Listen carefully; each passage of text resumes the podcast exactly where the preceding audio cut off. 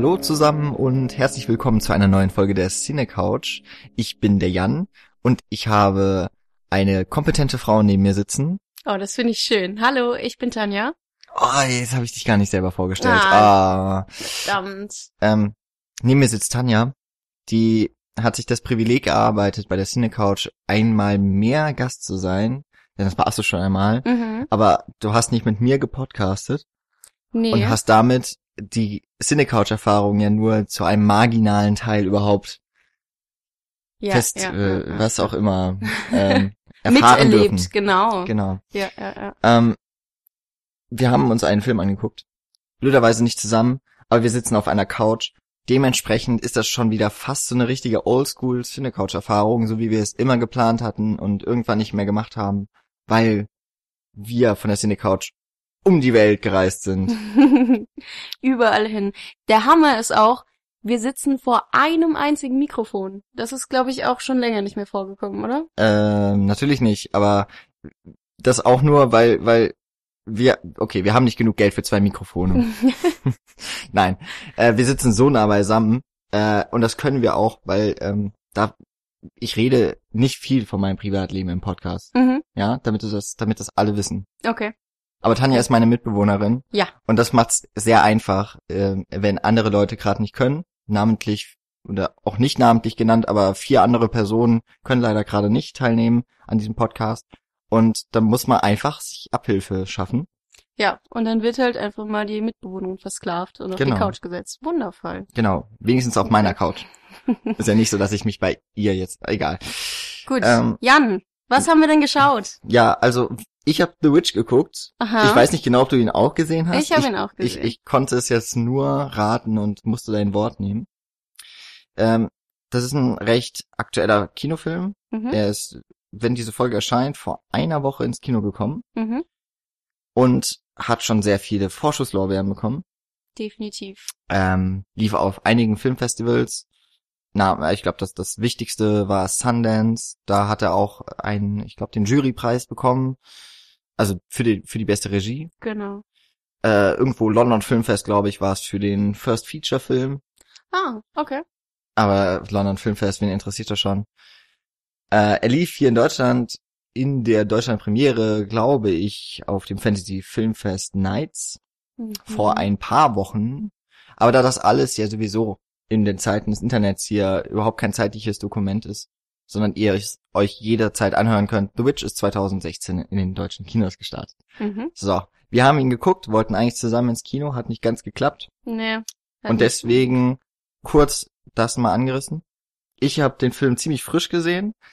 Das heißt, eigentlich müssten jetzt noch die Sinneseindrücke voll in mir drinstecken und Mhm. nur darauf warten, rauszukommen. Mhm. Andererseits habe ich noch nicht viel über den Film nachdenken können. Mhm. Das hat Tanja jetzt mir voraus. Dafür sind die Sinneseindrücke nicht mehr ganz so frisch. Das heißt, wir werden uns wunderbar ergänzen oder was ganz anderes erzählen. Aber wir meinen den gleichen Film. Ja. Das Okay. ist schön. Und weil ich gerade aus dem Kino komme und den Film noch so präsent habe, darf Tanja den Inhalt wiedergeben. Ja, das ergibt nämlich auch sehr viel Sinn. Also, ähm, es geht um die, die, ich will nicht Kolonialzeit sagen, aber es geht um die Puritaner in Amerika, die ähm, gerade von England eben nach Amerika gegangen sind, um dort das Land zu besiedeln. Und es geht genauer um eine Familie, die aus ihrem Dorf verbannt wird, weil ähm, das Dorf das Wort Gottes nicht so ernst nimmt wie eben diese Familie. Und deswegen ziehen sie an den Rande eines Waldes. Und dort passieren sehr gruselige Dinge. So. Das, das ist im Endeffekt das, was im Film passiert. Oder das ist zumindest die Prämisse des Films. Ja, genau. Ähm, ein Film, der sehr viel mit Glauben handhaben wird. Wer den Film noch nicht gesehen hat, ähm, hab, wir haben, glaube ich, den Untertitel nicht gesagt. Der Film heißt im Original The Witch a New England Folk, äh, Fairy Tale, glaube Mhm, ich. Oder genau. Folktale? Fairy, Fairy Tale, Tale. glaube ich. Also es ist ein Märchen. Ähm, ich meine, Ah, doch, Folktale. Folktale. Ha. Hm. Okay. Ähm, aber ist ja sowas ähnliches. Ich glaube, am, im Abspann wird dann gesagt, dass die Geschichte natürlich nicht auf wahren Begebenheiten beruht, aber sich durchaus hat inspirieren lassen von Tagebucheinträgen Mhm. von äh, eben Folktales, also das sind, wie kann man das übersetzen? Mhm. Du hast mal Englisch studiert. ähm, das Oh ja, Gott, Folktales sind im Endeffekt doch eigentlich nur ähm, gegeben, also Geschichten, die mündlich weitergetragen ja, wurden genau. von Völkern Hm. unter Umständen. Nennen wir es mal so. Weitergegebene Geschichten, aber auch von äh, Märchen natürlich. Auch, genau. Wird man so ein paar Verbindungen, denke ich, wiedererkennen, wenn man den Film guckt. Mhm. Ähm, weil der Film vielleicht auch ein bisschen, also weil der Trailer nicht sehr viel über die Story preisgibt und das äh, hat Tanja jetzt in der Inhaltszusammenfassung im Grunde auch noch nicht. Einfach noch mal kurz so eine Warnung. Ich halte ja nichts von Spoilern, deswegen ich ich kenne keine Spoiler, so. Das heißt, ich rede über alles und Tanja wird sich einfach auch über alles auslassen dürfen. Ja, das habe ich ihr erlaubt. Das heißt, wenn den Film schon ein bisschen unvoreingenommener, vor allem was vielleicht spätere Story, Begebenheiten, Wendungen möchte ich gar nicht nennen, ähm, beschäftigt, der sollte vielleicht in ungefähr einer halben Minute, wenn ich hier fertig bin mit meinem Satz, aufhören zu hören. Film gucken, kurz gesagt, lohnt sich. Lohnt sich definitiv, ja. Und dann ab jetzt wieder einschalten. Genau. So. Dann fang mal an zu spoilern. Nee, so einfach mache ich das nicht. Ach so, okay. Nein, nein, man weiß ja nicht, ob die Leute schon direkt am, am Player dran sind und so. Nee, ähm, also zum einen geht es auf jeden Fall um diese Familie, Mhm. die ähm, strenggläubig ist. Du hast gesagt Puritaner. Sehr strenggläubig. Ähm, es wird nicht gar nicht so viel über die Familie so an sich gesagt. Wir werden auch so in Medias Res geworfen am Anfang des Films, was Mhm. ich sehr ähm, dadurch, dass ich in einem Kino arbeite und den Film schon ein paar Mal gestartet habe und dann so ähm, den den Ton checke im Saal, habe ich den Anfang häufig gesehen, habe gedacht, was passiert hier? Und äh, bin ich so spät erst in den Film reingekommen. Äh, so ein Trial. Mhm. Und da habe ich ja erst noch gedacht, okay, die, die sind von einem Gericht und irgendwie, es hat was mit Glauben, mit Religion zu tun. Das habe ich so ein bisschen auch schon aus dem Trailer raus hören können, raussehen können. Ähm, aber es ist ja tatsächlich interessant und das habe ich jetzt auch erstmal gar nicht so wahrgenommen, dass ja die diese Familie sehr viel strenger gläubig ist als die Leute da drin und Genau. was man ja vielleicht normalerweise denken würde, man wird verstoßen, also als Ketzer oder als Heide, weil man eben nicht so gläubig ist oder überhaupt nicht. genau. Und hier ist es das, ist ja tatsächlich so das Gegenteil und es wird sich noch über die Kirche beschwert danach. Das stimmt. Weil alle das nicht so ernst sehen wie eben der Vater dieser Familie. Und das ist sehr, sehr interessant. Und ich finde seine, seine Stimme ist so unglaublich gut am Anfang. Nur am Anfang? Äh, über den ganzen Film hinaus, aber man, man sieht am Anfang sein Gesicht noch nicht und man hört nur die Stimme und sieht Reaktionen von, äh, von der Familie, von seinen Kindern und dann von seiner Frau und erst danach sieht man eben sein Gesicht und das ist, seine Stimme ist so mächtig und so gottgleich im Endeffekt, dass es auch gerade dazu dann nochmal, ähm, es wirkt dann eben viel krasser, wenn er eben die äh, das Gericht ähm, anklagt, obwohl er ja angeklagt ist, dass sie nicht den Glauben Gottes ausführen. Man hat wirklich das Gefühl, dass er eigentlich der Gott ist, der gerade über die Richter richtet. Und das fand ich sehr, sehr faszinierend, Ja. direkt am Anfang. Aber man muss auf jeden Fall ganz schnell wahrnehmen und einsehen und das macht er ja auch oder er hält sich ja nicht für Gott, aber Ja, Er- nein, definitiv nicht. er ist auf keinen Fall jemand, der in irgendeiner Form dominant sein wird in diesem Film so richtig. nee. äh, der auch nicht über das Land, das dann äh, kurz darauf von der Familie besiedelt wird, wirklich herrschen kann oder es bändigen kann. Er ist im Endeffekt genauso dann der Natur oder den Mächten, die diese Natur umgibt, ein Wald, der an das äh, Grundstück dann ja grenzt, dem ist er genauso ausgesetzt wie alle anderen auch und vielleicht auch der Zuschauer. Hm. Darüber ähm, werden wir auf jeden Fall auch noch so im Verlauf reden. Denn der Film, so, äh, so wird's häufig im Trailer wird's von sehr vielen diesen kurzen Zitaten aus aus verschiedenen natürlich positiven Kritiken gesagt. Er ist äh, sehr sehr fesselnd, er ist spannend, er ist gruselig und ob das auch tatsächlich so ist, ob wir, die ja natürlich das allumwissende das allumfassende Wissen dann haben und uns in jeden von euch Zuschauern reinversetzen können, ob das wirklich so ist. Das erfahrt ihr dann noch.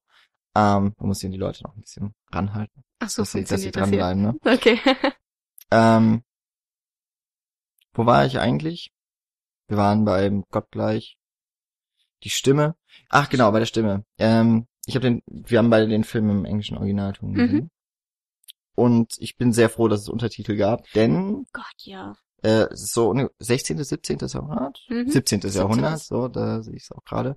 Ähm, der Film spielt im 17. Jahrhundert und die Menschen, allesamt in diesem Film, sprechen auch die Sprache des 17. Jahrhunderts. Shakespeare. Überall Shakespeare.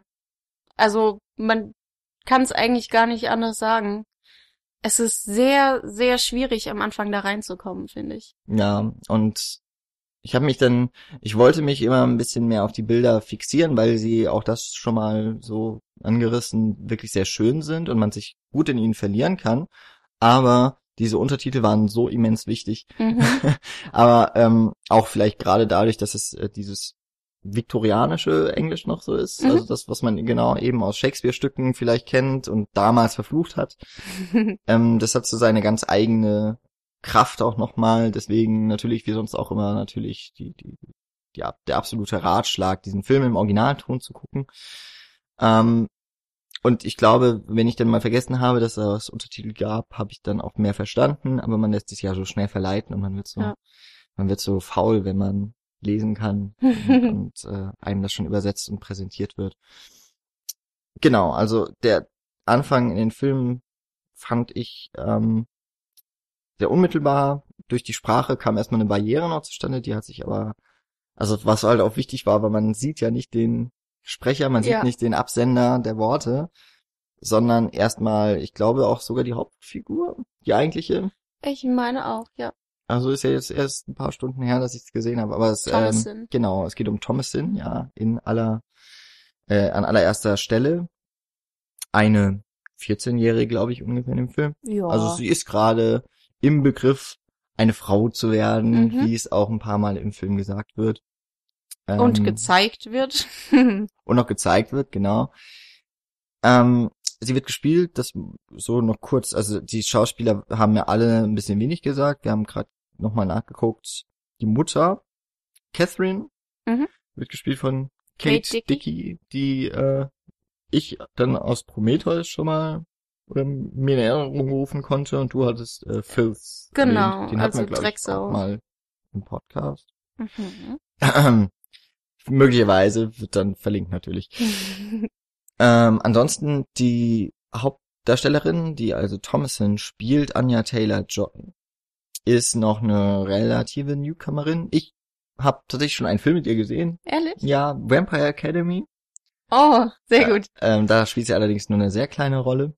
Mhm. Die äh, Darstellerin ist 20 und hat jetzt, glaube ich, ungefähr so viele Filme in Produktion und Pre-Production, wie sie bislang in der IMDb gelistet hat. okay. Also die ist jetzt ziemlich ausgebucht für die nächsten Jahre und würde mal sagen, das hat sie sich jetzt mit The Witch erarbeitet. mhm. Definitiv. So, ich habe jetzt, also was das jetzt, worauf das natürlich noch hinauslaufen könnte, auf die schauspielerischen Leistungen beispielsweise könnte man reden. Man kann über die Bilder in diesem Film reden. Man könnte auch ein bisschen über die Musik reden, aber von Musik habe ich so wenig Ahnung. Deswegen kann ich immer nur so sagen, sie ist sehr atmosphärisch. Ja. Ja, Ähm. definitiv. Über die Musik kann man nicht viel sagen, außer dass sie, ich fand sie sehr schrill. Sie war sehr passend, aber, ähm, ja, disturbing ist so das Wort, das mir dazu einfällt. Weil sie dich, also, man hat einfach das Gefühl gehabt, man, man konnte nicht mehr gerade sitzen, irgendwie so. Ich weiß nicht, es war ganz, ganz schlimm, immer diese Musik zu hören die sehr mit deinem, mit deinem Körper irgendwo auch gearbeitet hat.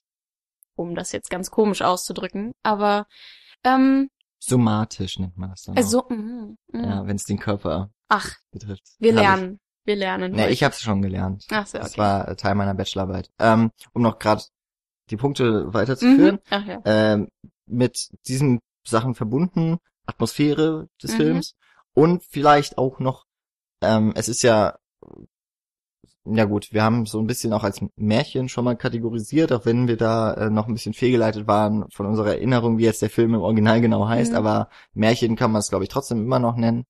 Äh, viel mehr eigentlich als Horrorfilm, würde ich mal sagen. Mhm. Äh, ist damit ja auch immer so ein bisschen eine Art von Allegorie, Parabel, Metapher, Symbolhaftigkeit verbunden. Das wären jetzt also so ein paar Punkte, die könnte man abarbeiten. Mhm. Und, und ich soll ja so eine Moderationsrolle hier einnehmen. Vielleicht sollten wir das versuchen. Das können wir gerne tun. Ähm, und die Musik, mit der haben wir jetzt angefangen, mhm. könnte gerade so eine Szene beschreiben, die mir da besonders aufgefallen ist. Mhm. Du hast schon gesagt, die Musik ist ziemlich schrill, sie ist auch so ein bisschen aufwühlend. Mhm. Ähm, die arbeitet mit dem Zuschauer, finde ich auch auf eine ganz besondere Art und Weise. Enervierend, so als Wort, äh, ist mir gerade in den Kopf gekommen und musste jetzt mal raus. Ähm, eine Szene, da sind die, äh, also vielleicht nochmal so kurz, um die Situation zu beschreiben. Die Personen haben, also diese Familie hat ein Stück Land bezogen, Mhm. hat sich dort eine Farm eingerichtet, ähm, ist noch auf jeden Fall im ersten Jahr, in den ersten Monaten wahrscheinlich noch. Mhm. Ähm, ein Haus steht, eine halbwegs fertige Scheune, die Familie baut Korn, also Mais an, Mhm. was billig ist, ähm, nicht gut wächst. Sie haben ein paar Tiere, Hühner und ähm, Ziegen. Ziegen. Und die Ziegen machen eben das, was Ziegen so machen, nämlich Mähgeräusche. Mhm. Und die äh, Thomason soll, glaube ich, so ungefähr zur Mitte des Films mal die Ziegen noch in den Stall bringen, also das, oder die Ziegen sind laut. Sie gehen raus und es ist ein ziemlich langer Weg, den sie dann zu, den, zu dem Stall macht. Und zu diesem Geräusch eben des, der Ziegen kommt dann auch ziemlich passend noch die Musik dazu, immer so in Schüben, dass sie sich abwechseln. Und ich hatte so das Mhm. Gefühl, dass die Abstände zwischen dem äh, ja, dem Mäh und, und den äh, hohen, schrillen Tönen auch immer kürzer wurde Mhm. und dass dadurch auch nochmal die Spannung, die auch schon durch die langsame Kamerabewegung, durch die lange Einstellung sich so aufgezogen hat, wo man auch schon, wie gesagt, ungefähr Hälfte des Films wirklich schon in dieser Atmosphäre idealerweise drinsteckt, die äh, wir ja gleich erst noch beschreiben. Aber in dem Fall, wo Musik, Sounddesign sehr stark miteinander gearbeitet hat Mhm. und dann natürlich auch noch das Bild dazu, also die Art und Weise der Kamera. Und dass es sowieso schon eine Situation war, die einen auf jeden Fall gefesselt hat. Ob's, ich frage mich immer noch, ob ich mich gegruselt habe. Mm, Ich war angespannt während des Films. Ich glaube auch, das ist eher das Ding. Angespannt, angeekelt teilweise von gewissen Szenen. Aber man hat eben nicht diese, diese typischen Jumpscares, die du in normalen Horrorfilmen einfach erwartest. Also du hast Aber ein, auch. zwei, aber die sind auch gerechtfertigt, finde ich. Es gibt oft in anderen Filmen oft Jumpscares, die dann so ein, ja, komm schon. Also das hätte jetzt, das haben sie jetzt einfach nur gemacht, weil man weiß, dass man dadurch erschreckt, aber es war keine Situation, die dich eigentlich zum Erschrecken bringt. Im Normalfall. Und dann finde ich Jumpscares einfach blöd. Aber da waren sie sehr, sehr gut eingesetzt. Die zwei, drei Mal, an die ich Mhm. mich jetzt erinnern kann, dass sie vorkamen. Aber ja, man ist die ganze Zeit einfach nur angespannt im Film. Also ich habe die ganze Zeit da gesessen und habe dann Hände von meinem Freund gehabt und habe sie noch festgehalten, weil es einfach irgendwie man man muss das irgendwo rauslassen. Ich, ich habe getrunken Films. Ja, ist auch schön. Ja, war schnell leer. ähm, ähm, genau, also da fand ich den Musikeinsatz auf jeden Fall ziemlich passend und generell würde ich einfach auch zustimmen, die Musik ist einfach aufwühlend. Und ich glaube, das ist auch gerade diese hohen Töne. Ich meine, es ist nichts Besonderes, glaube ich, für einen Horrorfilm Nee. oder eben auch ein Thriller, wie auch immer man ihn dann noch, wie man diesen Film jetzt noch genau in so Genres einordnen möchte. Aber wir bleiben erstmal beim Horror, würde ich jetzt sagen. Mhm. Und Märchen kommt dann später noch das ist wahrscheinlich dazu. Aber Genau. die, ich meine, viele Märchen äh, von den Brüdern Grimm haben ja auch schon Horrorelemente eigentlich drin, wo ich mich immer frage, wie man das Kindern erzählen kann. Mhm. Ja, hm. Deswegen waren Kinder halt damals grausam. Ähm, damals. naja, hast haben Hast haben du den Film gesehen? ja, ich habe den Film gesehen, doch doch. So. Ähm, eine Sache, die man auch noch sagen sollte, gerade zu dem, zu der langen Einstellung, die du gerade erwähnt hast. Der Film ist langsam. Er ist sehr, sehr langsam erzählt. Also es passiert nicht wirklich viel.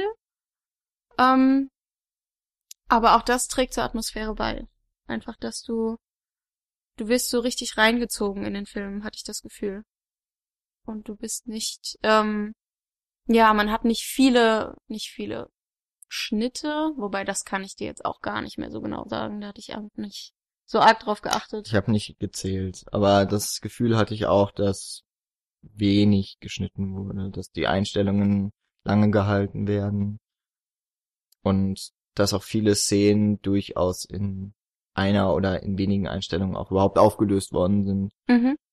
Und dann aber auch sehr äh, wunderbare, jetzt einfach mal so auf die Bildebene den Bogen geschlagen. So ein bisschen hat's mich sehr an Gemälde erinnert.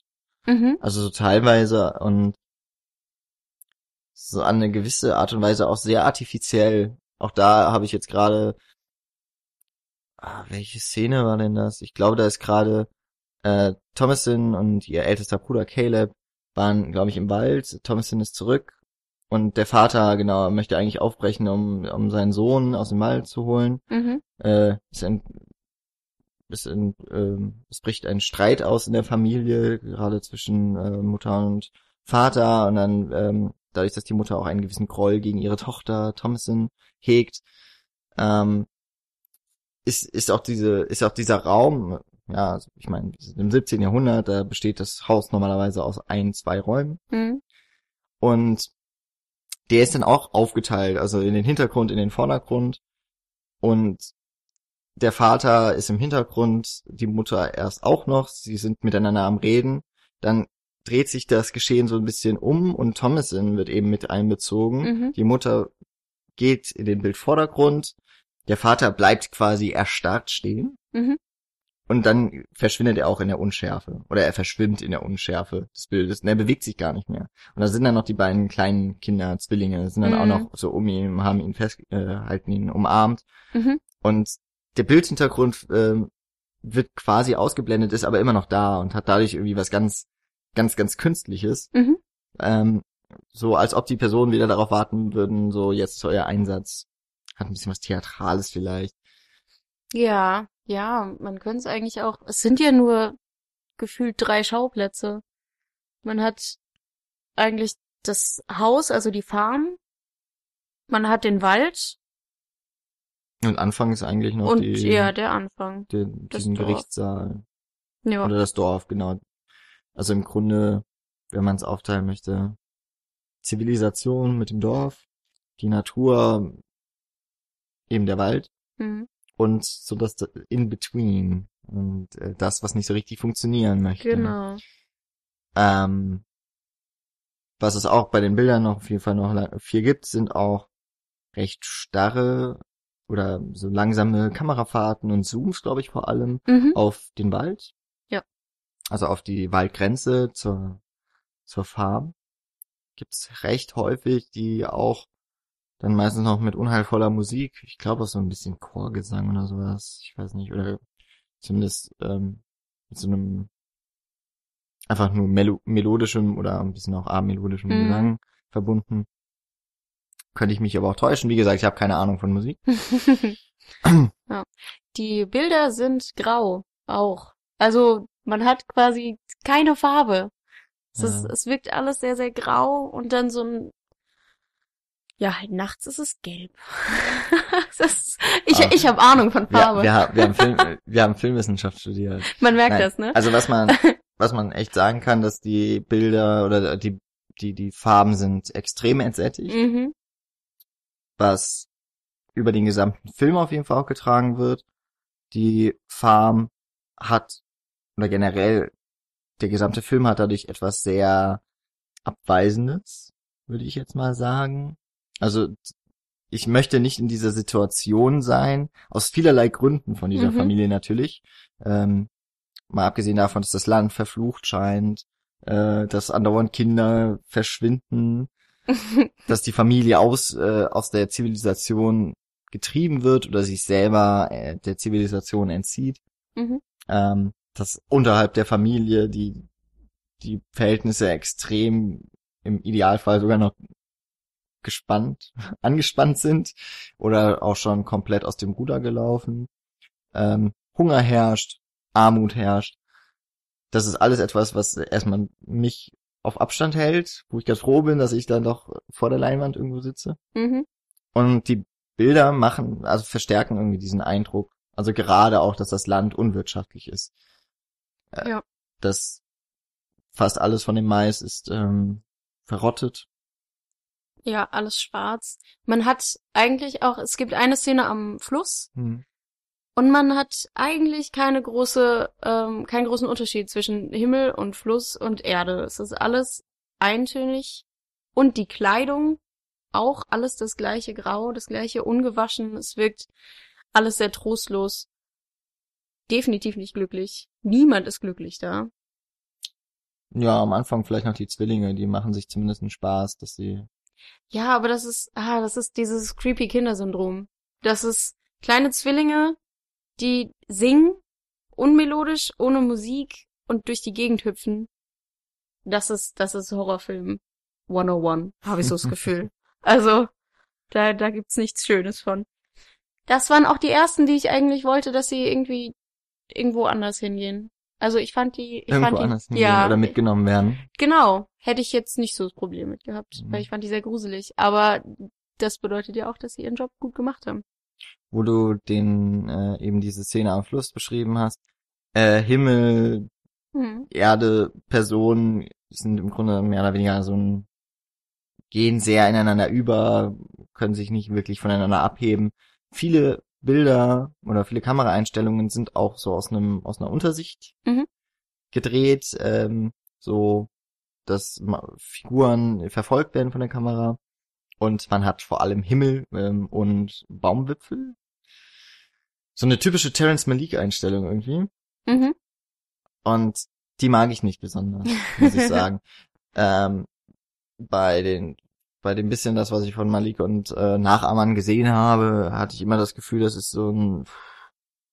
Bei Revenant war es auch relativ häufig. Mhm. Ähm, hängt, glaube ich, auch mit dem Kameramann zusammen.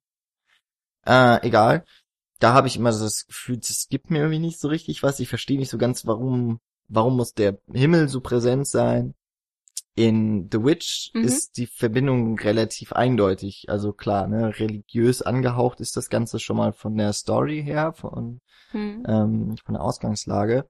Und dass diese Verbundenheit, ich muss gerade eben auch da jetzt an diese Szene denken, Caleb äh, ist im Wald und ähm, möchte eigentlich äh, die, die, ich glaube, er ist da gerade auf der Jagd, und Mhm. beziehungsweise er ist dem Hund hinterher und er wird dann eben auch so aus einer halbnahen, also man sieht noch seinen Oberkörper und eben ganz viel Himmel. Mhm. Und währenddessen spricht er sich, glaube ich, Mut so Er betet, zu, weil er ja. oder indem er betet. Genau. Und da ist diese Verbindung irgendwie ganz klar.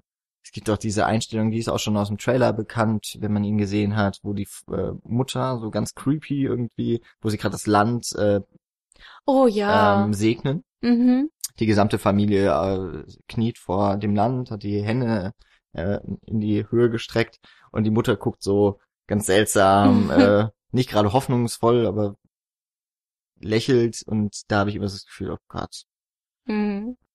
das, das ist, äh, das ist typisch Horrorfilm-Look. Ja. Und auch da ist der Himmel dann so präsent, wo sie eben gerade emporbeten.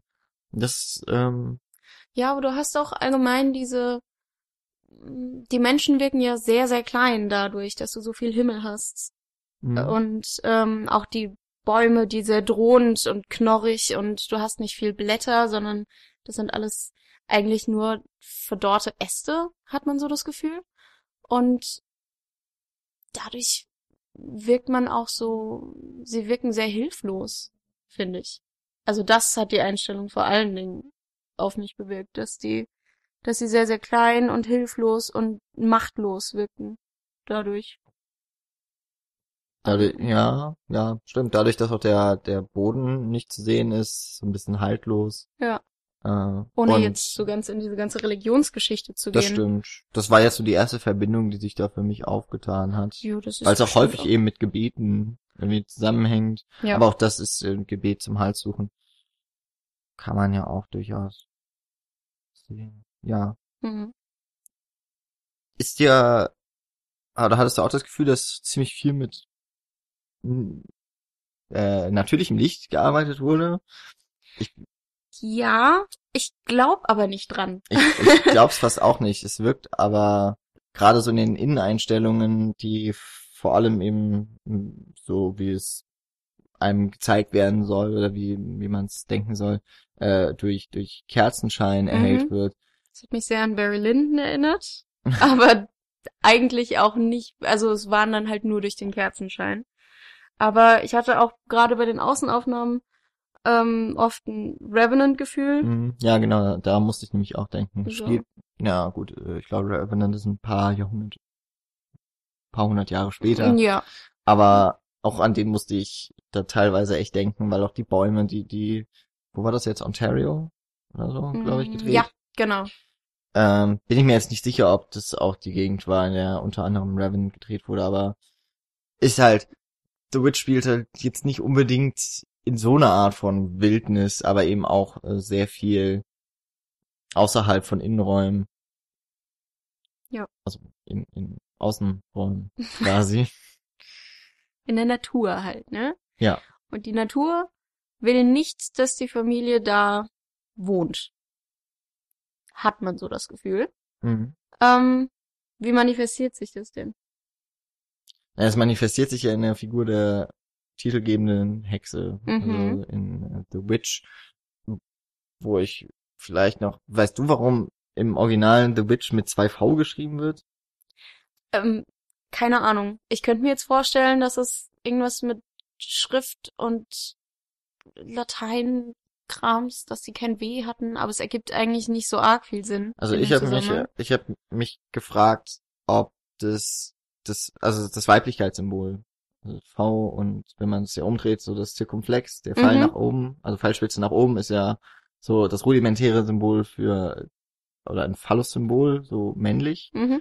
und eben die V-Form davon, das umgedrehte, Mhm. so als wer hat nicht auch Dan Brown gelesen? Ich glaube in Illuminati wird beschrieben, ähm, wie das, wie der Gral auch gleichzeitig so eben die Form ja.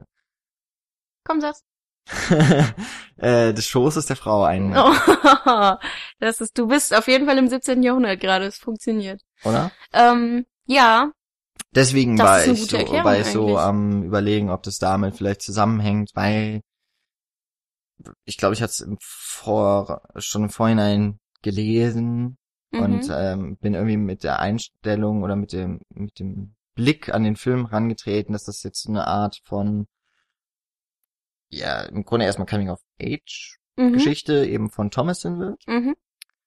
und da das nun mal ein Mädchen ist, hat es was mit dem ich habe es vorhin glaube ich auch gesagt mal so dem dem Frau werden zu Mhm. tun, wobei das im Film jetzt so explizit dann ja auch gar nicht gezeigt wird. Es wird nur gesagt, eben ja, sie wird Frau und äh, ihr jüngerer Bruder wirft ja immer mal so ein paar Blicke ins Dekolleté zu. Mhm.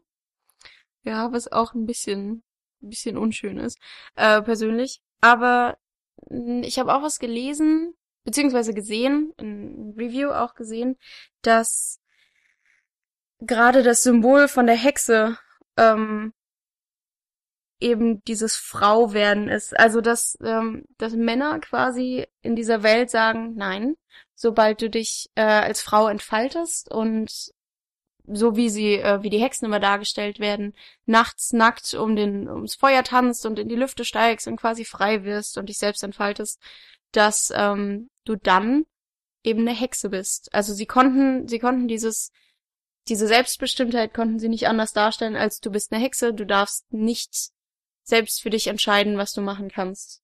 Ansonsten verbrennen wir dich eben. Scheiterhaufenmäßig. Funktioniert schon.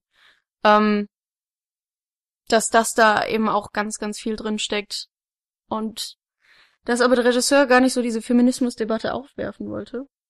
Aber funktioniert halt trotzdem. Also man kann es zumindest reinlesen, wenn man es reinlesen möchte.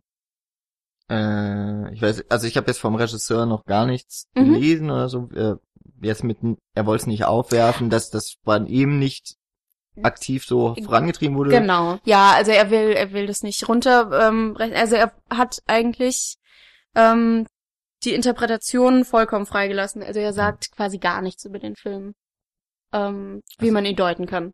Das ist auch ein veritabler Standpunkt, den ein Künstler, Regisseur, whatever auf jeden Fall vertreten darf. Hm. Vielleicht, wenn wir bei dieser Geschichte dran sind, ähm, was hat jetzt das Böse und so weiter alles miteinander zu tun? Und wir sind jetzt schon bei dem feministischen Aspekt dieser Geschichte, den Mhm. ich auch darin eben, wie gesagt, ich hätte, ich meine, ich habe im Vorfeld was gelesen, vielleicht habe ich auch irgendwo was gehört, gesehen, keine Ahnung. Mhm. Ähm, unter dieser Prämisse habe ich den Film eben auch erstmal betrachtet. Mhm. Mir ist da jetzt erstmal ein Film eingefallen, der auch so mit Hexen-Thematik zumindest zu tun hat, ein wenig. Antichrist von Lars von Trier, Mhm. wo ja die Charlotte Gainsbourg, äh, oder Gainsbourg, Gainsbourg, keine Ahnung, wie sie ausgesprochen wird, ähm, ja eine Arbeit über Hexen schreibt und dann in den Wald, der dann ja Eden heißt, äh, in dem Film, Mhm. geht mit ihrem Mann, sie ist depressiv und so weiter. Das ist dann doch ein bisschen anders. Aber auch da geht es irgendwie um letztlich ja Hexen. Es geht um die Natur, es, der Wald, eben da in dem Fall jetzt auch so das Zeichen oder das, das Symbolhafte, die Umgebung für das Natürliche. Mhm. Und die Natur wird in dem Film ziemlich klar dann mit der Weiblichkeit auch in Einklang gebracht. Und Mhm. dieses ordnende oder ordnen wollende ist eher etwas Männliches Mhm. ähm, das Patriarchale auch, äh, also auch in dem Film dann Antichrist geht es ja vor allem darum, dass der Willem Dafoe versucht, seine, seine Frau irgendwie mehr oder weniger da aus dieser Depression zu ziehen und ist da sehr dominant in dieser Beziehung. Mhm. Und jetzt ist ja in The Witch auch so erst einmal die Struktur generell auch von der Zeit eben, in der er spielt, erstmal durchs äh, starke Patriarchat getrieben Mhm.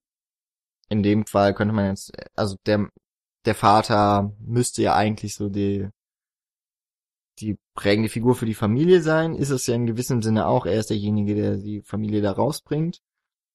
Aber in der Beziehung mit der Mutter, würde ich jetzt mal sagen, ist er, naja, ist er dann auch gar nicht so,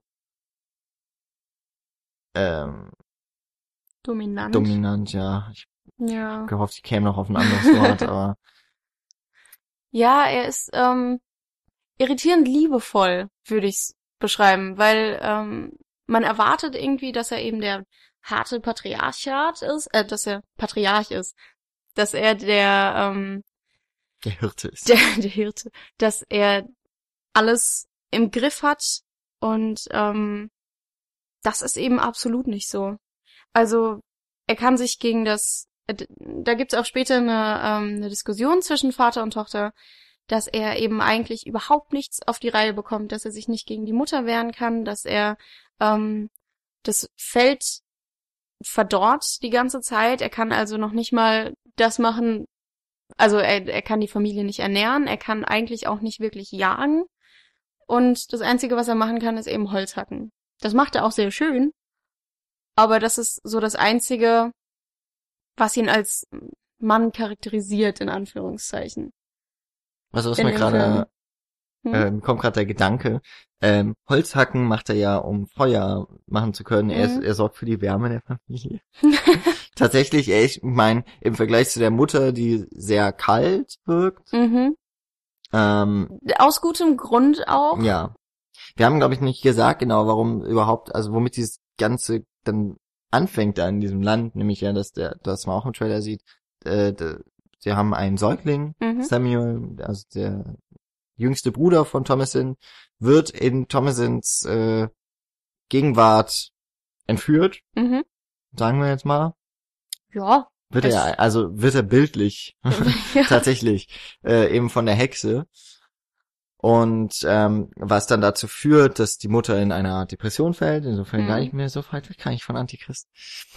ähm, und dann nehmen so ihre die die äh, schlimmen Dinge weiter ihren Lauf. Also Mhm. wie gesagt, das Feld lässt sich nicht bestellen oder die Ernte ist im Grunde äh, kaputt. Die ähm, die Küken äh, werden tot Oh ja. geboren oder oder wie auch immer. Ähm, später geben die Ziegen keine Milch mehr. Mhm. Und haben wir sonst noch irgendwas vergessen? Na, die Kinder sind Nee, im Wald die und Keller. Kinder werden verschwinden nach und nach oder werden irgendwie ähm, werden von von irgendwelchen Mächten be befallen. Mhm. Ähm, das Pferd verschwindet, der Hund wird getötet und so weiter. Also im Grunde läuft alles ziemlich scheiße so für die Familie. Und all das wird auf eine, auf eben die Hexe zurückgeführt. Mhm. So viele Dinge lassen sich ja eigentlich auch gar nicht so richtig anders erklären, würde ich jetzt mal sagen. So wie, wie, Nee. wie Samuel verschwindet, beispielsweise. Man sieht ja danach auch eine Gestalt durch den Wald laufen, Ja. die vermutlich. Also glaubst du, dass es die Hexe gibt? ja. Also du glaubst, das ist eine manifeste Figur tatsächlich auch in dieser Welt, die dort präsentiert wird. Also ich glaube nicht, dass es eine Hexe gibt, ähm, sondern vermutlich mehrere. Aber dass ähm, diese eine Hexe das Kind klaut, glaube ich schon. Mhm. Aber das, ob jetzt die ganzen anderen Sachen mit den ähm, mit den Ziegen ähm, äh, und und den Küken und sowas, ob das tatsächlich die Hexe ist, das weiß ich nicht. Mhm. Weil ich habe eben so gedacht, ähm, oder auch schon beim Film habe ich mir gedacht, dass das Feld halt nicht bestellt werden kann. Es kann daran liegen, das ist einfach halt ein unwirtschaftliches Gebiet und die Mhm. haben sich einen blöden Platz ausgesucht. Ja. Ähm, das andere wäre das, was ja dem Vater vorgeworfen wird von Thomas, du hast ja keine Ahnung, was du da machst. Mhm, Und deswegen haben wir nichts zu essen. Und du genau. kannst halt, du bist halt kein Farmer, du bist kein Jäger. Das funktioniert ja auch nicht. Mhm. Ähm, äh, ich meine, man, man sieht auch einmal, wie er schießt und sich dabei selbst verletzt eigentlich. Ja. Ähm, er ist ein bisschen, er ist, äh, Also man hat starkes Mitleid mit ihm. Also ich, ich habe mich sehr schlecht gefühlt. ja, er ist bemüht. Ja, Ja. ja, das ist das Problem. Genau. Der bemüht sich sehr. Ähm, Ähm. also, und, und das wird eben auch so implizit, zumindest von dem Film, alles auf diese Hexe projiziert. Genau. Was, was ich ganz cool finde eigentlich, weil ähm, der Zuschauer wird ja eigentlich auch in diese Rolle gebracht. Okay, da ist eben diese böse Hexe, vielleicht sind es mehrere, aber Mhm. auf jeden Fall mal eine böse Hexe, die in das erste Mal, wenn man sie sieht, ziemlich alt ist Mhm. ähm, und dann das Kind isst, was halt Hexen machen, also zermatscht und frisst und dann äh, Und auf, sich einschmiert. genau und Ja. dadurch wieder jung wird. Das, ja, könnte man denken. Ja, also das, Die- das wäre ja so ein typisches Bild auch von einer Hexe. Genau. Auch gerade was Schneewittchen angeht. Zum Schneewittchen, Beispiel. Ich muss jetzt auch an Tangled beispielsweise denken, was Ja. ja auch im Grunde um also da geht es nicht darum, dass auch bei Schneewittchen nicht, dass das Kind zermatscht wird und so weiter. Nee, es aber ist es- alles ein bisschen kinderfreundlicher. Ja. Ähm, ja, die Frage ist auch, also, ich habe jetzt gesagt, ich glaube, die Hexe existiert. Glaube ich auch. In der Diagese. Genau, in der Diagese, ja. Ähm, aber ich weiß nicht, ob die Hexe tatsächlich Kräfte hat, sondern ich glaube, es ist einfach, es ist halt, es ist halt eine Frau im Wald, die verrückt ist. Das könnte ich mir vorstellen. Und dass die anderen Sachen separat davon sind. So. Ja. Und dass es nicht unbedingt mit irgendwelchen übernatürlichen Fähigkeiten zu tun hat. Kann man auch, wird man ja auch, wie du schon gesagt hast, sehr leicht ähm, da reingeführt, dass man es eben glauben kann. Ja. Ich frage mich halt auch gerade, ich würde halt auch die Hexe irgendwie mehr so als als Symbol sehen. Hm. Aber ich glaube, aber ich es führt eigentlich nicht es führt eigentlich gar nichts daran vorbei, dass man sagt, diese Hexe existiert auch tatsächlich in der Handlung. Ist ja auch ja. irgendwie, also es, sie wird von mehreren Leuten gesehen, beispielsweise. Mhm. Also mindestens mal von dreien, glaube ich, ne? Also der, die eine von den Zwillingen oder der Zwilling Mhm. ähm, beschreibt, was er gesehen hat. Äh, und Caleb hat sie gesehen und, und die, Aber Caleb hat sie in der anderen Version gesehen. ja. Das heißt, das könnte trotzdem eine andere Frau sein. Aber ja. Man, ja, ist ein bisschen schwierig. Ähm, jedenfalls wird auf, aber das ist ja auf jeden Fall schon mal irgendwie deutlich, dass, dass die Person in dieser Geschichte eben auf die wilde Frau Mhm. nennen wir es mal so. Ja. Ja, also ist jetzt auch äh, eine blöde Beschreibung, aber auf die die Frau, die eben außerhalb der Gesellschaft lebt und eben außerhalb dieses Patriarchats sich irgendwo aufhält, ähm, dass auf die auch das Böse projiziert wird. Definitiv. Weil Boah. sie eben nicht der Norm entspricht, im Genau. Endeffekt. Ähm, jetzt ist ja Thomasin auch gerade eben in diesem, in diesem Umgang, also in, in dem Umsprung von Kind zur Frau. Kind, Frau, Mädchen zur Frau. Und ähm, da ist es dann ja auch, dass etwas Natürliches quasi so in Gang gesetzt wird. Die Blutung beispielsweise, so habe ich es halt dann so als Symbol zumindest dann gesehen, dass das Blut der Ziege Mhm. beim Melken ist quasi die Menstruation die erste. Das, Ist- ist könnte, so etwas- das, also, das könnte man so sehen, ja. Auf Ähm, jeden Fall. die Hexe habe ich halt irgendwie so als das, als das, was so in ihr erweckt wird, also ja auch vielleicht sexuelle Gelüste. Ich habe erstmal bei diesem Traum, den sie hatte am Anfang, war ich mir nicht ganz sicher, äh, ob das jetzt ein Albtraum ist, was ich jetzt mittlerweile eher glaube, weil ich, also sie wird äh, mal so Traum? geweckt, ganz am Anfang eigentlich. Ach so, ach genau, ja, Da ja. bin ich mir nicht sicher, ob sie, ob sie, äh, was hört sich so ein bisschen auch nach einem Stöhnen an. Mhm. Ähm, Caleb wird ja auch dann quasi durch ihre Geräusche auf sie aufmerksam und blickt ihr dann so in die Brustgegend. Hm. Ähm, eine Einstellung, die mehrfach in diesem Film erfolgt, Ja. aber komplett als, das finde ich sehr cool übrigens, so komplett als männlicher Blick dann auch äh, Mhm. aufgelöst wird.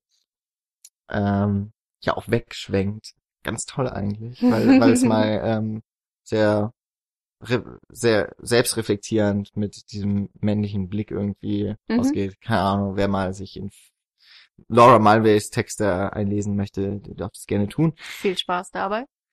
Ähm, deswegen da war ich mir erst nicht ganz sicher, ob das jetzt auch so ein, ob das auch zu diesem ähm, Frau, äh, Erwachsenwerden zusammenhängt oder ob es nicht einfach ein Albtraum ist, weil sie auch wieder daran Mhm. denkt, dass Samuel verschwunden ist.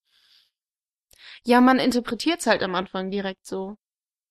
Weil das Kind verschwindet, danach ähm, wirft sie sich halt unruhig im, im, auf dem Bett rum. Also geht man davon aus, dass es, dass sie sich darüber Gedanken macht. Aber stimmt schon. Ich kann jetzt auch nicht genau sagen, wie ich ihre, wie ich ihr Stöhnen gedeutet habe, ob es jetzt angstvoll war oder nicht.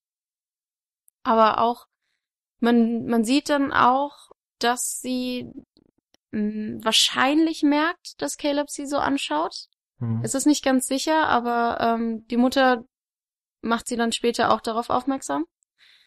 Ähm, Wobei sie, wobei die Mutter es umdreht, sie sagt ja, dass Thomasin Genau. äh, ihren Bruder verführen würde mit ihren Blicken. Ja, was auch wieder sehr schön in das Patriarchat reinpasst. Dass die Mutter ist komplett in diesem Weltbild drin und schiebt, äh, schiebt dann quasi alle Schuld auf die Tochter und nicht auf den Sohn, der vielleicht diese unzüchtigen Blicke hatte. Ja, wobei das hätte ich auch eine Küchenpsychologie-Theorie. mhm. Ich bin mir nicht, auch da jetzt nicht ganz sicher, ob das vielleicht mal mit Freud auch tatsächlich irgendwas war. Ähm, aber dass die Mutter sagt dann auch gerade in dieser Szene, dass, äh, ich glaube, da ist Caleb dann auch schon, Der ist schon tot. der ja. ist ja schon tot, ne? Ja. Ähm, sie wirft der Thomasin vor, ihren, dass der Bruder quasi in die Sünde gefallen ist, weil sie ihn verführt. Adam und Eva. Ähm, und dann sagt sie auch noch, dass sie, äh, dass auch der Vater von ihr so verführt wird. Mhm. Stimmt, Ähm, ja. Und ich habe das auch so ein bisschen dieses, eigentlich den gesamten Hass so der Mutter auf ihre älteste Tochter, dass die Tochter ihren Platz einnimmt. Mhm. Also, ähm, wie ist der Gegensatz zum Oedipus-Komplex? Dass die, äh, ist das Elektra oder so in der, Oh, das kann ich dir nicht ach, sagen. in der Griechen Mythologie gibt's auch auf jeden Fall auch einen, einen weiblichen Teil, so der, ähm, ein bisschen mit, ähm, inzestuösen Geschichten dann verbund, verbandelt ist Mhm. und so. Und irgendwie auf so eine Art habe ich es auch noch zurückgeführt, dass also die Mutter so um ihren Platz in der Familie fürchtet, dass sie sieht, okay, es kommt eine neue Frau auch in der Familie, Mhm. deswegen auch sie wegschicken. Mhm. Es geht ja ja gar nicht darum, sie zu verheiraten, es geht tatsächlich einfach darum, eine, die Frau, die noch sündhafter irgendwie ist, Mhm. warum auch immer, ähm, wegzuschaffen und wobei ja immerhin gesagt wird, alle sind in Sünde. Also das sagt der Vater. Ja, das ist ja, ja, wieder Bibel. Man hat sowieso die Erbsünde. Und Genau.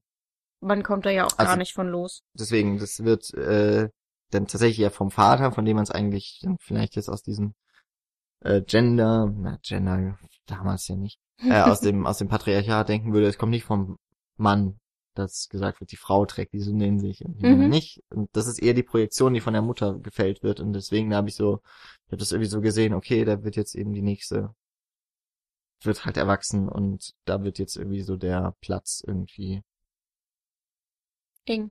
Ja, oder er wird streitig gemacht. Ich meine, es sind ja auch keine Leute sonst in der Umgebung. Ich nee, meine, das stimmt. Aber das ist, das ist ja alles auch sehr ungerecht auf Thomasin. Weil man Ja, hat so das Gefühl, also sie, sie hat sich eigentlich ja nichts zu Schulden kommen lassen. Und es wird ihr ständig, alle Schuld wird ihr ja aufgebürdet, ohne dass sie irgendwas tun kann dagegen oder ohne, dass sie, ähm, ja, dass sie eben irgendwas gemacht hat. Sie ist ja anfangs auch sehr passiv einfach. Und dann, ja. Mhm. Ja, also ich würde jetzt nicht sagen, dass er auch keine Schuld auf sich lädt. Und das ist auch so etwas, was der Film, finde ich, ganz gut verteilt. So jeder von den Figuren trägt ja in gewisser Weise Schuld daran, wie es läuft. mhm, Bei den Kindern muss man natürlich ein bisschen drauf acht geben. Also ich denke mal jetzt so die, die Zwillinge kann man so ein bisschen außen vor lassen, die sind halt nervig. ja, Aber die Ja. haben ja jetzt eigentlich so mit dem ganzen, mit dem Pech, dass die Familie da irgendwie verfolgt, nicht viel zu tun. Aber der Vater eben, der die Familie in diese Situation bringt. Die Mutter, die irgendwie ihre, ihre Gefühle falsch verarbeitet oder nicht verarbeiten kann, Mhm. äh, die dann in Hassgefühle umwandelt und äh, eben auf gerade eben Thomas den dann fokussiert ähm, und, und projiziert. Dann Caleb, der eigentlich auch selbst dran schuld ist, dass er im Wald sich Mhm. verirrt. In dem Moment ist allerdings auch Thomasin so, macht sich mitschuldig, weil sie könnte ihn ja aufhalten, mhm, wegzugehen. Macht sie Ja. aber nicht. macht sie nicht. Will, Ähm, sie will mit. der Vater ist da dann schon wieder ein bisschen schuld, weil er war ja mit dem Sohn überhaupt erstmal im Wald. Und das ist so dieses, ja, wo fängt's eigentlich an? So, man kann Mhm. ja sagen, okay, der Vater ist schon mal schuld, weil er sie eben aus, weil sie nicht mehr in dem Dorf geblieben sind. Mhm, Ja, und damit ist, äh, hat das Unheil dann seinen Lauf genommen. Und das, im Endeffekt geht's ja nicht darum, wer die Schuld trägt, so richtig. Es wird nur immer von Schuld auch gesprochen in dem Film. Ja. Die Erbsünde ist dann im Grunde so das, was dann dem Ganzen noch so den, den über, so den, so ein, die Glocke drüber schließt und so Mhm. zu sagt, okay, ihr seid sowieso alle schuld an eurem, oder ihr habt alle schon gesündigt. Sogar über das kleine Baby, das noch nicht getauft wurde, darüber wird dann auch gesagt, er lebt in, äh, er hat in Sünde gelebt, er ist in Sünde geboren worden, obwohl er nichts getan hat. Offiziell. Also er hat, er hat wahrscheinlich sich mal an die Hose gemacht und das wird vermutlich alles gewesen sein, was er sich an Sünde in Anführungszeichen aufgeladen hat. Und trotzdem sagt der Vater am Anfang, er weiß nicht, ob er jetzt im Himmel ist oder in der Hölle oder sonst wo. Also es ist ein sehr, sehr ähm, schlimmes und trauriges Menschenbild auch, das sie überhaupt haben. Und ein Weltbild einfach. Das sie haben, also sowieso alles nicht so schön. Kommen wir mal gerade Ja. wieder zurück auf ähm, die Hexe Mhm. als als generelle Figur jetzt nicht unbedingt die Hexen, die wir sehen in dem Film, Mhm. äh, Hexen auf jeden Fall auch. Ist die Hexe eine böse Figur? Ich würde sagen, nein. Sonst wäre es nämlich auch ein ziemlich misogyner Film, würde ich mal sagen. Ja. Ja. Weil ähm, am Ende, ich meine, es geht auch während des während der Handlung ja darum, sagt ja die die äh, Thomasin auch, dass sie die Hexe ist. Mhm. Das sagt sie mehrfach, glaube ich. Äh, Dass sagt sie mehrfach, ne, ja. also aber mehr aus, naja, weil sie genervt ist, äh, weil sie ihren Geschwistern Angst einjagen möchte. Genau, aber die Kleine sagt ja auch mal, dass sie eine Hexe ist. Ja. Also, Und am Ende wird Thomasin zu einer Hexe. mhm. Und wenn man jetzt sagen würde, die Hexe wäre tatsächlich das Böse, wäre, weil ich hatte auch erst so drüber nachgedacht, weil ich meine, die, die Hexe, die man sieht, macht ja schon fiese Dinge, so Ja, also Babys aufessen. Babys töten, Ja. äh, Minderjährige küssen und äh, irgendwie ja schon in einer gewissen Weise verhexen Mhm. oder keine Ahnung, hat sie sich an dem Kind noch mehr vergriffen und der Apfel als Ich gehe davon aus. Ne? Ja. die hat wahrscheinlich einen harten, eine harte Form von STD. Offensichtlich. ähm, Ist Ja. eigentlich, ja, ist nicht witzig.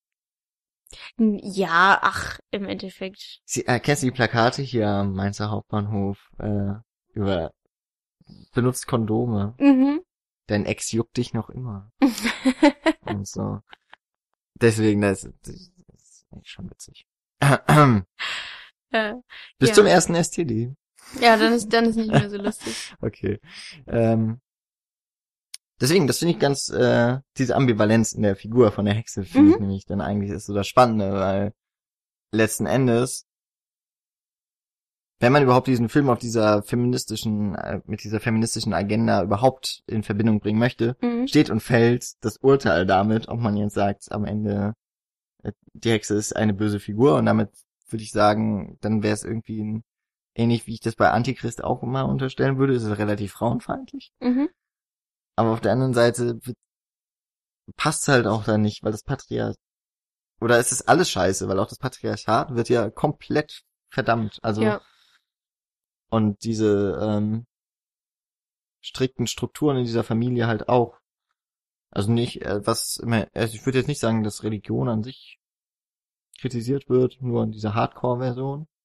Ja, nee, nee. Also ich würde auch nicht sagen, dass es ein, ein bibelfeindlicher Film ist oder oder Mhm. religions religionsfeindlicher Film, absolut nicht.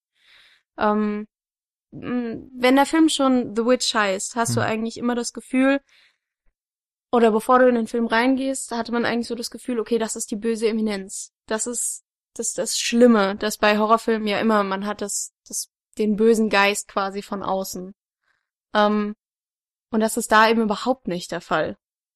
Sondern dadurch, dass die, dass die Hexe diese, ähm, diese Ambivalenz hat, sie, sie taucht ja auch gar nicht so oft auf. Dafür, dass der Film The Witch heißt, geht es eigentlich relativ selten um die personifizierte Hexe. Sondern es geht ja einfach um, ja, um vielleicht die Hexe in Thomason, die eben versucht rauszukommen. Man weiß es nicht. Ja, oder eben, weil diese, weil eben alles immer auf diesen, diesen Fluch zurückgeführt wird, was halt falsch läuft, so in Mhm. dem Leben. Und der Fluch dann ja auf die Hexe quasi auch wieder zurückführt. Also, Mhm. ne, weil die Hexe hat dieses Land verflucht, hat die Familie verflucht. Hat man das Gefühl, ich hatte auch erst gedacht, dass die Eltern auch irgendwie von der Hexe wüssten. Und deswegen Mhm. halt so die Kinder nicht in, in den Wald dürfen. Ach so. Okay. Aber die wissen davon auch nichts. Nö. Das fand, also es hat, hat mich auch, es ist so ein bisschen das Wundersame an diesem Film, ähm, dadurch, dass der so diese Stereotype, die Hexe, die man eben aus Märchen und aus, aus volkstümlichen Geschichten so kennt, nimmt, habe ich so ein Bild einfach davon, das, also, oder es ist mir irgendwie so klar, dass, dass dann auch irgendwer in dem Film oder in den Geschichten auch von dieser Hexe weiß. Mhm. Aber das ist ja faktisch in diesem Film nicht so. Da habe ich so etwas eigentlich schon reininterpretiert, vorneweg in Mhm. diesem Film, in diese Welt, was gar nicht vorhanden ist. Ähm, und das hat mir zumindest ziemlich lange, war ich eben am überlegen, ja, äh, wissen jetzt die Eltern, da ist diese Hexe. Und versuchen das irgendwie, versuchen dem irgendwie Herr zu werden, schaffen es aber nicht. Mhm. Ähm, und, und wenn man mit solchen Gedanken in dem Film sitzt und man merkt dann, okay, das ist gar nicht so, ist das ja auch ein, ein, sich selbst geschaffener Plot-Twist quasi. so, okay. ähm, weil ich habe das Gefühl, dass der Film schon ziemlich stark auch mit den Erwartungen des Zuschauers spielt. Ähm, ich glaube, nur dadurch kann sich diese Atmosphäre auch so richtig aufbauen, dass, Ja. dass ich halt äh, auch reingehe und denke, okay, ist ein Horrorfilm, aber ähm, ich habe schon ein bisschen was mitbekommen von diesem Film. Der ist offensichtlich, also das wird keiner äh, im Stile von, ich habe ihn nicht gesehen, The Last Exorcism, irgendwie Mhm. sowas. Ja, das, ähm, wird jetzt nicht auf Jumpscares hinauslaufen. Das ist ein atmosphärischer Horrorfilm, Mhm. ein Gruselfilm. Ein Gruselfilm. Ja. wo ich mir immer noch nicht sicher bin, ob ich mich gegruselt habe, ob das Gruseln ist. Wenn das Gruseln war, war es irgendwie sehr unspektakulär. Also ich Ja. hab, bei Gruseln habe ich das, habe ich so das Gefühl von mir, ich sitze im Kinosessel und und bin wie erstarrt und Mhm. und kralle me- meine Finger in den Kinosessel und so. Mhm. War halt nicht der Fall. Ich war schon angespannt. Mhm. Aber wenn das schon Gruseln ist, dann bin ich ein bisschen enttäuscht von meinen von meinen emotionalen Fähigkeiten. Nee, du bist auch ein Mann, ne? Ihr Ich bin auch eh nicht, also das ist, also eh nicht so viele Gefühle. Nein, Quatsch. Ähm, Doch, genauso viele. Ich kann sie nur nicht zeigen. na dann. Auch wenn du alleine im Dunkeln sitzt. Okay. Ähm, ja, was bei den Eltern der Fall ist, sie glauben nicht an die Hexe, dafür glauben sie an den Teufel. Und an Satan. Es wird sehr oft Satan erwähnt. Und eben auch, dass Satan in die Kinder gefahren ist. Und dass Satan in die, ins Feld gefahren ist. Und ähm, dass es eben dieser Teufel ist, der, der die, äh, der die Familie daran hindert, erfolgreich zu sein in dem, was sie machen. Ähm, und das finde ich auch interessant, dass du eben über diesen, dass sie überhaupt diese Hexe gar nicht erwähnen, sondern dass es bei ihnen einfach um, um den biblischen Teufel geht. Der ja dann im Endeffekt da ist am Ende, oder auch nicht, oder auch vielleicht. Aber man geht eigentlich schon davon aus, oder? Dass Black Phillip tatsächlich. Was glaubst du? War Black Phillip Satan? Oder war er im, im Körper dieser Ziege? Naja, der Film tut so, als wäre es so. Mhm. Also, oder keine Ahnung, wer auch immer, ein schwarzer Magier könnte es ja auch sein. mhm. Und auch das nur, weil das ein, ein schwarzer Ziegenbock ist und weil der Mann, der dann letztlich spricht und um ähm, Thomasin. Thomasin herumgeht, dessen Gesicht man nicht sieht, was Schwarzes trägt. Ja, da ist irgendwer, aber auch da habe ich so ein bisschen das Gefühl gehabt, auch wie bei der Hexe, es könnte immer noch sein, dass das nur Einbildung ist. Mhm. Dass das ähm, Hirngespinste sind. Und dann sind es vielleicht auch die ums Feuer tanzenden Hexen am Ende. Mhm. Und Oder zumindest das Heraufsteigen von Ja. ihr, ne? Ich meine, das ist alles, das ist dann ja so dieses Symbolhafte, das ist dann ja tatsächlich, sie ist dann auf einmal, also sie kann, sie hat das irgendwie alles überkommen, sie ist aus diesem, diesem Familiengebilde, dass sie so in ihren Platz gedrängt hat, ist sie Mhm. dann endlich entkommen Mhm. und kann eben sich entfalten. Ja, und deswegen steigt sie nach oben. Übrigens, äh, nach oben steigen in den Himmel ist dann ja auch nochmal religiös.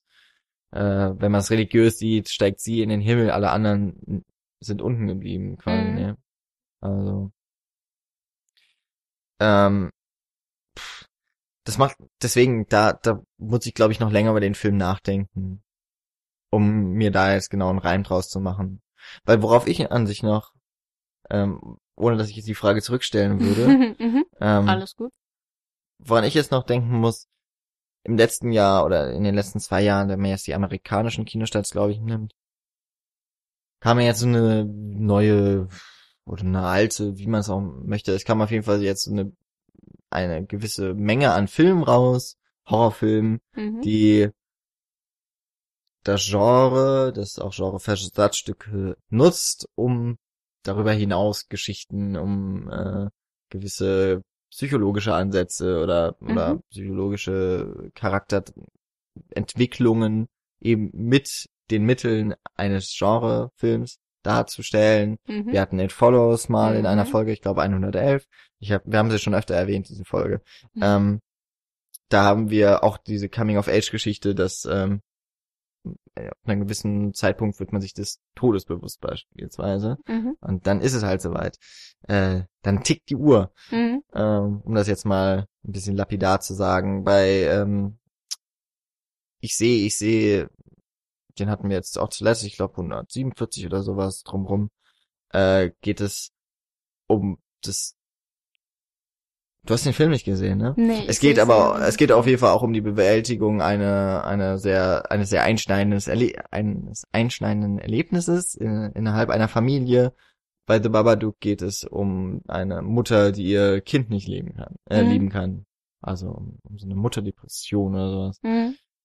Äh, habe ich jetzt einen Film, Girlbox Home Alone at Night ist im Grunde ein, ein, äh, auch ein feministischer Vampirfilm, Vampirwestern. Mhm. Und jetzt haben wir The Witch. Lässt er sich mit einreihen in diese Riege von Filmen? Ich habe bestimmt noch ein, zwei vergessen. Naja, Coming of Age hatte definitiv. Die Feminismus-Debatte haben wir zur Gänze ausdiskutiert. Ähm, ich würde sagen schon. Um es jetzt ganz simpel zu sagen. Ähm, also es ist auf jeden Fall ähm, kein Horrorfilm, wie sie in den Jahren davor gemacht wurden, diese gängigen drei bis vierteiler, wenn man Annabelle und äh, in, in wie hieß der erste dazu? Äh, war das Insidious oder Conjuring? The Conjuring war das. Genau. Diese ganzen Geist, Geistergeschichten, Haunted Houses und so weiter, sondern es ist, na, es scheint eine neue Riege von Horrorfilmen zu geben.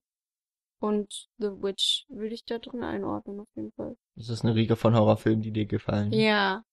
Die dir gefallen, weil sie mit dem, eben mit Genremitteln versuchen, etwas anderes zu erzählen. Ist es so, also das ist das, was mich da, daran eigentlich am meisten interessiert, weil ich, wir hatten es vorhin mal ähm, gesagt, dass ganz am Anfang eigentlich dieser Folge waren wir bei der Musik, Mhm. dass die einen so körperlich irgendwie auch, Mhm. also der Körper reagiert darauf, das hatte ich mit dieser somatischen, Ja. also psychosomatische ähm, Erfahrung. Erfahrung, genau. Oder äh, ähm, eigentlich wollte ich, was wollte ich denn sagen? Eine Reaktion, genau, eine psychosomatische Reaktion, die ausgelöst wird durch den Film eben. Ähm, und dass eben Horrorfilme vor allem auch immer, also wenn im Idealfall erschreckt man sich. Also sie äh, Mhm. lassen einem Gänsehaut und sowas ähm, erleben. Also sie haben, sie haben auf jeden Fall im besten Falle eine körperliche Reaktion Mhm. äh, dann beim Zuschauer ausgelöst, wenn Mhm. sie gut funktionieren, wenn sie gut gemacht sind. Und ich finde, das ist eigentlich echt eine sehr, dadurch irgendwie ein sehr wirksames Genre. Mhm. Und ich finde es ganz cool eben, dass dann auch gedacht, dass es im Moment eine Riege von Regisseuren gibt, die sagen, okay, wir können diese, diese Form von Reaktion nutzen und damit auch ganz andere Themen sehr, auf eine ganz andere Ebene erfahrbar machen. Mhm. Ja, ich finde eben auch, dass ähm, Horrorfilme jetzt ein, ein anderes Image auch erhalten. Also weil es gab es gab eine Zeit, da waren es halt Horrorfilme sind die ganzen B-Movies. Horrorfilme sind schlecht, die sind dumm, die sind nur für man geht da rein und man will sich gruseln und man hat die Story ist eigentlich egal, weil Hauptsache es werden Teenager abgeschlachtet. Gab's mal eine Zeit. Und ich finde jetzt die ganzen Horrorfilme, die du erwähnt hast und die ich gesehen habe, sind einfach sehr intelligent und die gehen anders mit dem Genre um. Und sie gehen irgendwie feinfühliger mit dem Genre um. Und sie nehmen es in einem gewissen Sinne einfach ernst. Weiß nicht, ob das Sinn ergibt, aber ich, ähm, ja, sie ändern eben, sie ändern das Image und sie ändern eigentlich auch die ganzen Punkte, die einen Horrorfilm zu einem Horrorfilm gemacht haben, wie ich finde. So. das ist ganz schwierig, auf Ja, einen Punkt zu bringen. ja, ja. Finde ich gut. Findest also gut? Ich, ich, ich mag diese Entwicklung und ich, ich meine, ich bin immer noch in dem Prozess, wo ich mir überlege, wie ich The Witch auch einordnen, so in, Mhm. äh, ich, ich mach, wer mich auf Letterboxd irgendwie, äh, voll, wer mir da folgt und wer das verfolgt, was ich da mache, weiß, dass ich eine Liste mit Kinofilmen oder mit den Filmen, die in diesem Jahr erschienen sind, äh, versuche laufend immer zu aktualisieren, welcher Film ist jetzt wie gut und im Vergleich auch zu den anderen. Äh, Im Moment gucke ich Filme, die ich nicht so leicht einordnen kann und deswegen hat man vielleicht auch noch so ein bisschen gemerkt, es ist alles noch, es ist noch zwar sehr frisch, aber dadurch auch, ich meine, bei dir ist es auch noch recht frisch, es sind Mhm. jetzt zwei Tage oder Ja. sowas, ne? Ähm, Das heißt, da sind auch sehr viele Sinneseindrücke, die noch gar nicht verarbeitet sind und so weiter. Ich hoffe, das ist ja alles auch nicht ganz so konfus, wie es angehört hat, jetzt so beim Reden. Ja. Äh, aber ich glaube auch, dass der Film ähm, The Witch ist eben, finde ich auch das Großartige, dass er auf die Atmosphäre auf jeden Fall mehr setzt, dass er diese paar Jumpscares, ich, ich glaube, ich weiß jetzt auch, ich habe mir auch vorhin so nochmal Gedanken drüber gemacht, äh, ob, wann sind Jumpscares eigentlich wirklich gut und Mhm. äh, dass der Film nicht so sehr auf Jumpscares setzt, die irgendwie in vielen Filmen so inflationär genutzt werden und dann eben aber auch, weil es überhaupt keine richtigen äh, Gruselmomente mehr sind. Also keine Ahnung, es kommt eine Hand rein, es kommt ein Geräusch dazu und dann ist es die Hand von der Mutter oder so. Mhm. Und ich meine, ja, die Mutter ist halt nicht gruselig. Und Sollte sie ähm, nicht sein, ja. ne, und, und dass das so überhand nimmt und hier werden sie halt dann an den Stellen wenigstens eingesetzt, wenn auch tatsächlich was passiert. Mhm. Und der Schock, also man ist vielleicht mittlerweile ein bisschen auch abgehärtet dadurch oder man nimmt vielleicht, vielleicht ist es auch so, dass man die vielen Jumpscares, also man ist so überdrüssig oder man kann sie schon nicht mehr so ernst nehmen, dass wenn sie ernst genommen werden müssen, so wie jetzt in diesem Film, dann doch wieder ihre richtige Wirkung entfalten. Mhm.